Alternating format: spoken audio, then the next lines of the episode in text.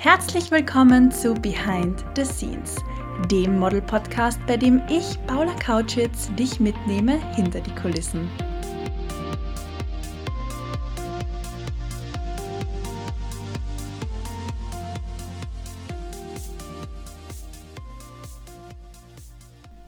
Schön, dass du auch heute wieder mit dabei bist. Happy Dienstag. Solltest du zu einem anderen Zeitpunkt eingeschaltet haben, Happy Day. Heute geht es um das Thema Netzwerken und ich habe so das Gefühl, dass viele Leute diesen Begriff sehr gern in den Mund nehmen, aber absolut keine Ahnung haben, was es eigentlich bedeutet, sich ein Netzwerk aufzubauen oder zu Netzwerken. In dieser Folge verrate ich dir, was mir mein Netzwerk bringt, wie ich es mir aufgebaut habe und verrate Tipps und Tricks, wie du das gleiche tun kannst. Schön, dass du dabei bist. Poste doch gern ein Selfie von dir oder einen Screenshot vom Podcast und lass mich sehen, wie du den Podcast hörst. Lass uns loslegen.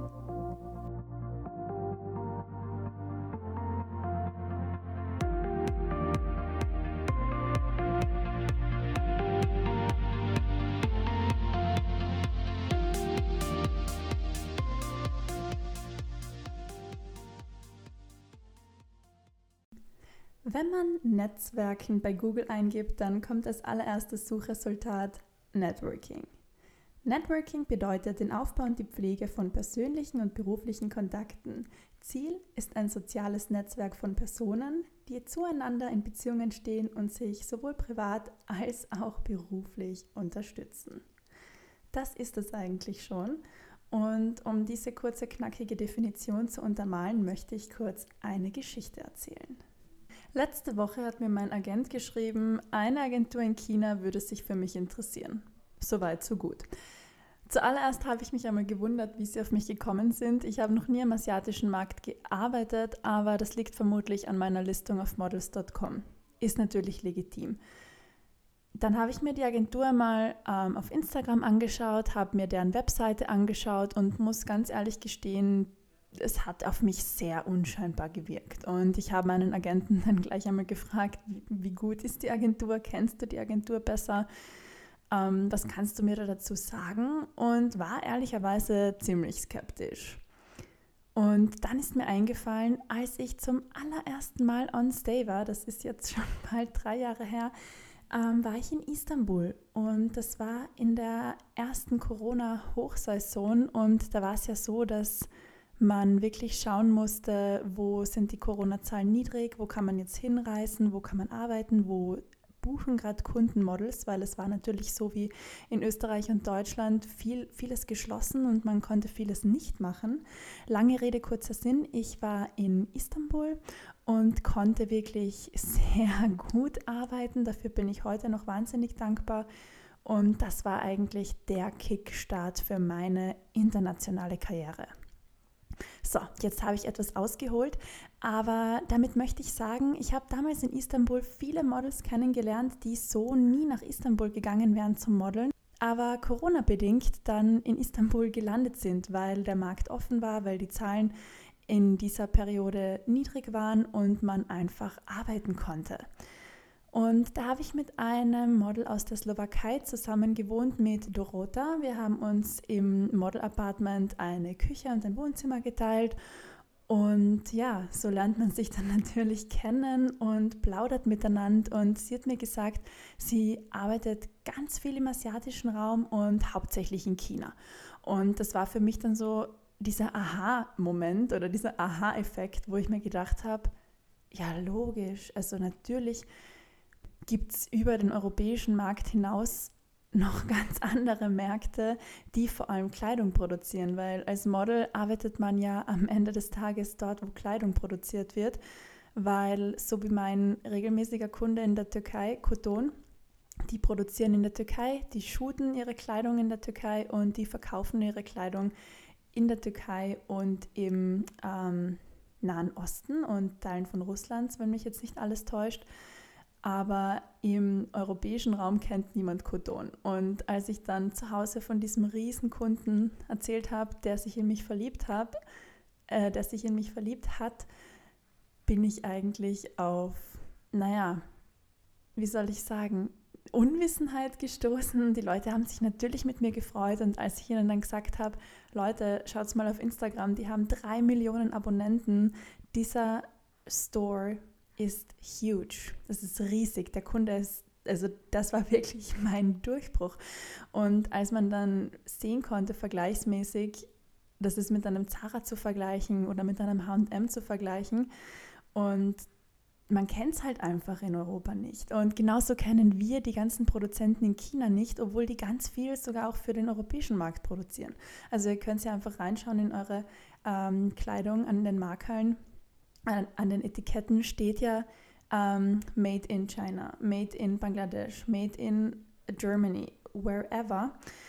Und ja, ganz viel wird in China produziert und in China verkauft. Aber ganz viel wird in China produziert und auf der ganzen Welt verkauft. Und damit möchte ich sagen, der Modelmarkt ist riesig. Und Dorota aus der Slowakei hat mir dann erzählt, dass sie alle paar Monate einmal in China ist und was sie dort verdient. Und dann habe ich einmal geschluckt. Also sie hat dann wirklich gesagt, sie ist oft zwei Wochen in China, sie arbeitet dort jeden Tag und sie fährt dann mit 15.000 Euro nach Steuern nach Hause. Und da habe ich dann auch wirklich mir gedacht, das ist absurd, also was man dann Geld verdienen kann in der kurzen Zeit.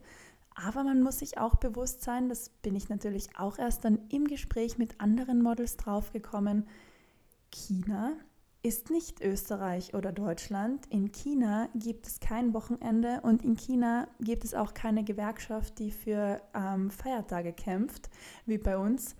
Also da arbeitet man nämlich Montag, Dienstag, Mittwoch, Donnerstag, Freitag, Samstag, Sonntag und dann geht es weiter, Montag, Dienstag, Mittwoch und so weiter und so fort. Und da fühlt man sich dann wie ein durchgeklopftes Schnitzel.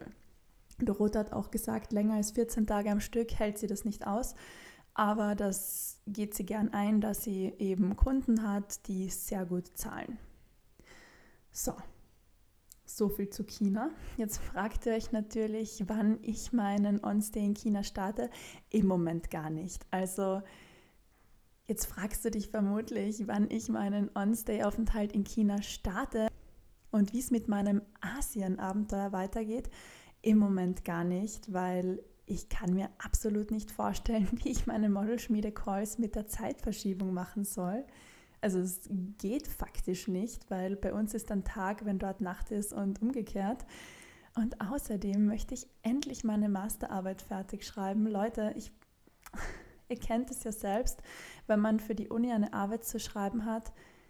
Es ist viel Arbeit, man muss sich dazusetzen und man muss es einfach konsequent durchziehen und das möchte ich jetzt einfach machen. Ich habe nicht so lange Zeit studiert, um dann einfach nur meine Masterarbeit nicht zu schreiben. Ich habe alles fertig. Die Arbeit ist eigentlich auch schon zu einem Drittel fertig. Und das möchte ich jetzt einfach noch durchziehen, bevor ich mich auf andere Projekte fokussiere und meine Energie in andere Bahnen lenke. Und ehrlicherweise, das muss auch noch erwähnt sein, mein Freund und ich sind so verliebt und wir können uns im Moment einfach nicht vorstellen, dass ich mich in China aufhalte und er sich in Europa. Also das wird wirklich nur gehen, wenn wir beide nach China gehen. China ist halt jetzt nicht Paris, London, Mailand, ähm, Istanbul, wo man in zwei Stunden hinfliegen kann. China ist schon einmal ganz was anderes. Aber ja, jetzt habe ich zehn Minuten lang ausgeholt und du fragst dich jetzt, Paula, es geht ums Netzwerken. Was willst du mir damit eigentlich sagen? So.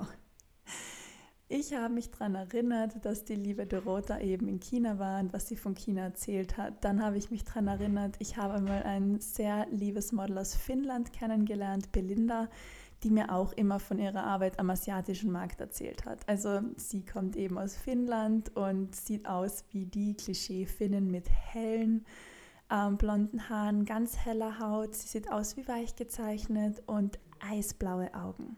Und das ist natürlich in China ein wahnsinnig exotischer Typ, den sie dort lieben. Beziehungsweise, Entschuldigung, ich muss mich korrigieren, nicht nur in China, also am ganzen asiatischen Markt. Sie arbeitet ganz viel in Südkorea, Thailand und eben China.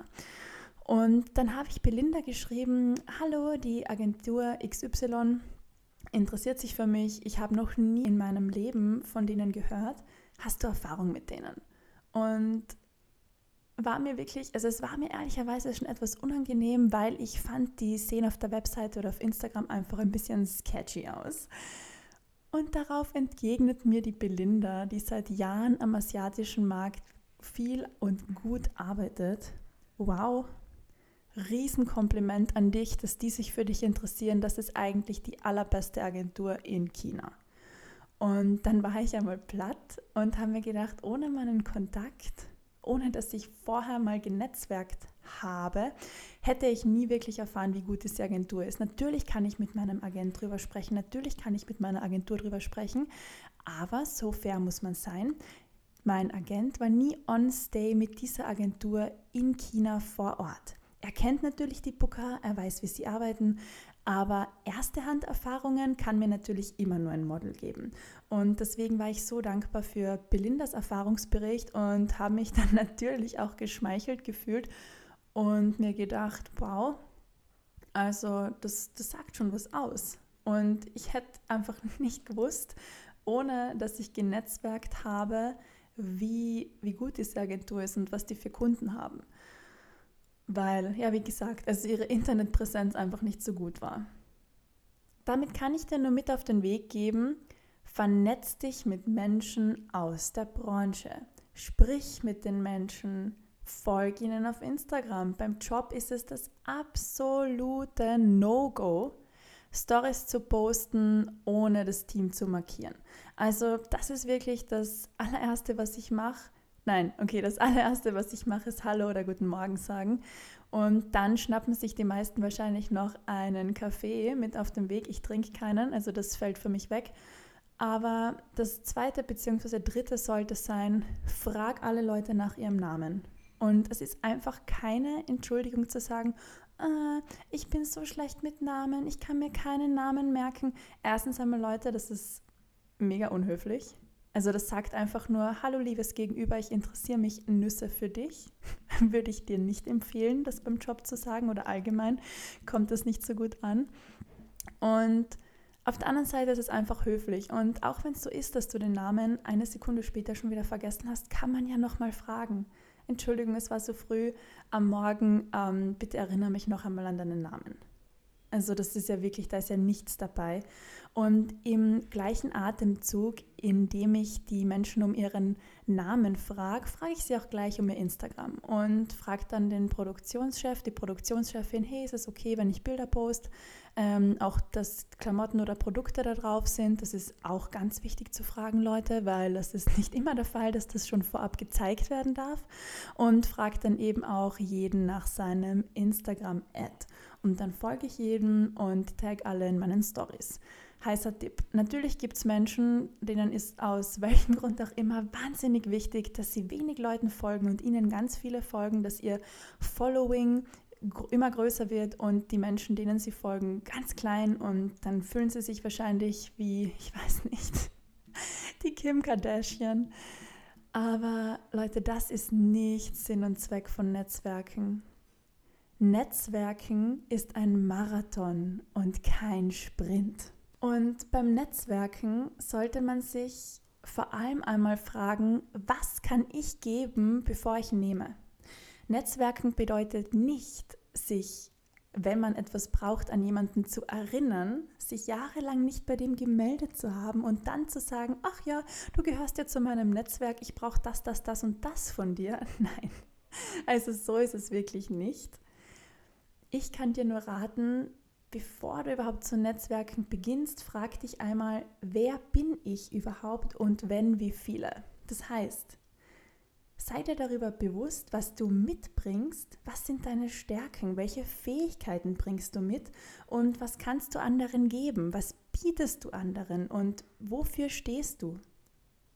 Was sind die Themen, in denen du dich auskennst und aus welchem Grund profitieren Menschen, wenn sie mit dir sprechen. Wenn du dir dann über deine Stärken bewusst bist, über die Themen und über die Fähigkeiten, die du an den Tisch bringst, dann rate ich dir, vernetz dich mit Menschen, die ähnlich denken, aber vernetz dich vor allem mit Menschen, die ganz anders denken. Es ist immer schön, aus einer Bubble rauszukommen und neue Menschen, neue Denkweisen und neue Herangehensweisen kennenzulernen, hat mich auch wahnsinnig weitergebracht.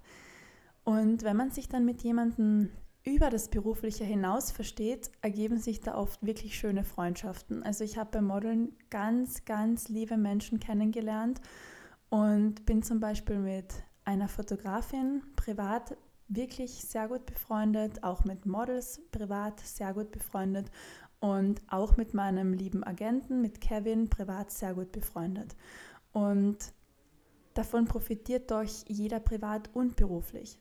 Und noch einmal, das heißt nicht, dass ich mich ewig nicht melde und dann auf die Person zurückkomme, wenn ich mich daran erinnere, ah ja, der kann ja das und das und der kennt den und den und jetzt brauche ich den. Nein, also ich mache das so und da sind wir jetzt bei den konkreten Tipps, die ich dir mit an die Hand gebe fürs Netzwerken. Zum einen, folg den Leuten auf Instagram, sprich mit den Leuten im richtigen Leben, vernetz dich mit denen, lass dir Visitenkarten geben, lass dir die Kontaktdaten geben, like deren Beiträge, kommentiere deren Beiträge. Und was am wichtigsten ist, bleibe in Kontakt. Netzwerken heißt nicht einmal Kontakt austauschen und dann nie wieder sprechen. Nein, Netzwerken bedeutet, sich ein Netzwerk aufzubauen. Und wenn ich dann zum Beispiel mich mit einer Person gut verstanden habe und wir haben über Schweizer Käse gesprochen, keine Ahnung, wie ich jetzt auf dieses Beispiel komme, und ich sehe dann auf Instagram ein Video, wo jemand Schweizer Käse, okay, das Beispiel war einfach blöd, aber ich glaube, du weißt, was ich meine. Ich sehe dann ein Käsevideo und das schicke ich dann weiter. Oder ich lese einen Artikel in der Zeitung und da geht es über, keine Ahnung, das neue Panda-Baby im Tiergarten Schönbrunn und wir haben kürzlich darüber gesprochen, dann schicke ich das der Person oder ich tag die irgendwo auf Instagram oder ich meine, ganz ehrlich, das ist eine Sekunde. Du siehst etwas und denkst, das könnte der Person gefallen oder das erinnert dich an die Person oder an ein Gespräch, schickst der Person. Das muss jetzt nicht zwingend nur beruflich sein. Es ist viel schöner, wenn es auch privat wird. Und es gibt natürlich Leute, die sagen, ich möchte meine Ressourcen schützen, ich kann mir nicht jeden Tag tausend neue Freunde machen das musst du auch nicht. Also es gibt Menschen, die, die haben gern tausend ähm, Freunde oder tausend Bekanntschaften. Es kann aber sehr, sehr zeitintensiv werden, ähm, eh klar.